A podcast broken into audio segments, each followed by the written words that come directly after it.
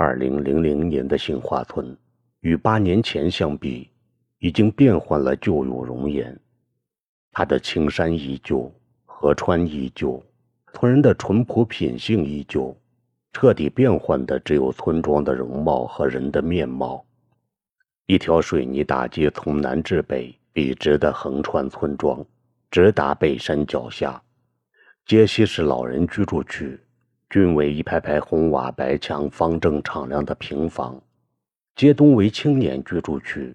是一处高低错落、舒适气派的别墅群。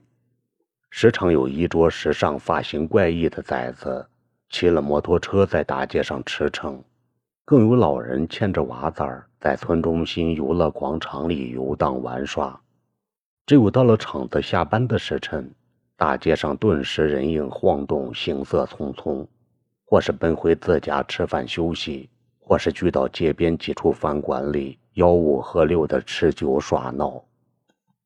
这年的五月一日，正是杏果泛青、娃子挨饿的季节。新落成的天宇集团总部大楼前彩旗招展，人头攒动，车水马龙。身为总经理的杏仔正在楼前迎接前来参加天宇集团挂牌仪式及天字牌产品洽谈会的客人。通往山外的柏油大路上，鱼贯驶来各式车辆，挂着省内外牌照。市县领导及南京总厂的张总、国外客商先期到达，由董事长凤接引进贵宾室里，其他客人悉数在接待室落座。按照凤的安排，今天的活动非比寻常，客人中既有各级主要领导。又有南京总厂已到中年的张总带领的一班人马，更有全国各地客商，特别是还有韩国和日本商人，专程从国内转到青岛前来参会，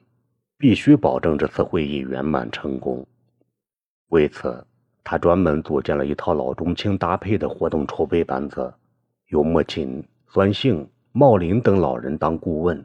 幸仔、经杨行。人民和夏至几个副总全靠上，每个活动环节和参观路线都亲自把关，确保整个活动万无一失。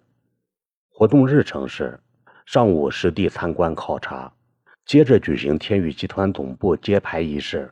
下午进行天字牌产品洽谈会。上午九点，参观考察活动正式开始，五辆大巴车载着客人驶进天野厂。由人民引导参观厂区环境及流水线生产作业情况，对天宇集团下设的分布在山外各地的九个分厂的生产经营状况一并进行了详尽介绍。之后，大巴车轻快地通过村中笔直的水泥大街，向北山驶去。沿途经过已挂满鲜果的茂密杏林时，管油精通过车内音响向客人介绍杏花村乃至北山镇果品资源基地建设管理情况。大巴车在北山脚下仙人庙门前停下，下车的客人顿时惊呼起来。已扩建了的高大肃穆的神庙里传出清幽的钟声，伴着青烟缭绕的香火，飘渺散落在如桃花源般深邃静谧的崇山密林里。北山陡峭的山腰上，于青翠中点缀着几处红顶凉亭，一条阶梯路弯转隐现在丛林间，鸟儿的婉转啼鸣在周围丛林间此起彼伏。在夏至指引介绍下，留着一把雪白胡须的镇叔坐在轮椅上，为客人指点着周遭景致，并附带着一个个有无印证的故事和传说。那位穿西服、戴眼镜、文质彬彬的韩国客商金先生，通过翻译问杨航：“这就是杜牧诗句李牧童指点过的杏花村吗？”杨航笑着回道：“金先生，杏花村不止在杜牧的诗句里，千百年来，它一直存于我们每个人心中。”金先生显然有些疑惑，也没有继续深究。按照证书查证的时辰，在中午十一点一刻。天宇集团总部的广场上，立时燃起烟花，响起鞭炮声，揭牌仪式就此开始。各路客人轮番上台致辞祝贺之后，凤宣布由天宇集团奠基人莫琴上台讲话。已是华发丛生的莫琴走上主席台，他有些兴奋，更是激动异常，一如当年孙兴为天野场揭牌时的样子，半晌没有说出话来。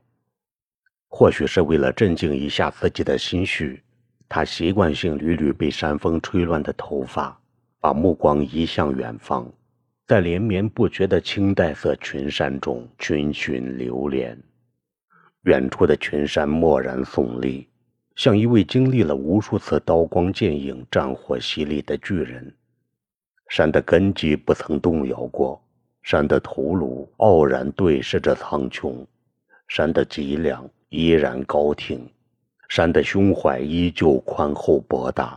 接纳并护卫着归属于自己的一切。这就是远山，她是一位母亲。以不竭的乳汁哺育着万物生灵，它是一座风向标，暗夜里指引着跋涉不息的脚步。他是一名战士，顶天立地，历尽磨难，永不言败。它是一道风景，忠实的记录并展示着辉煌历程和未来画卷。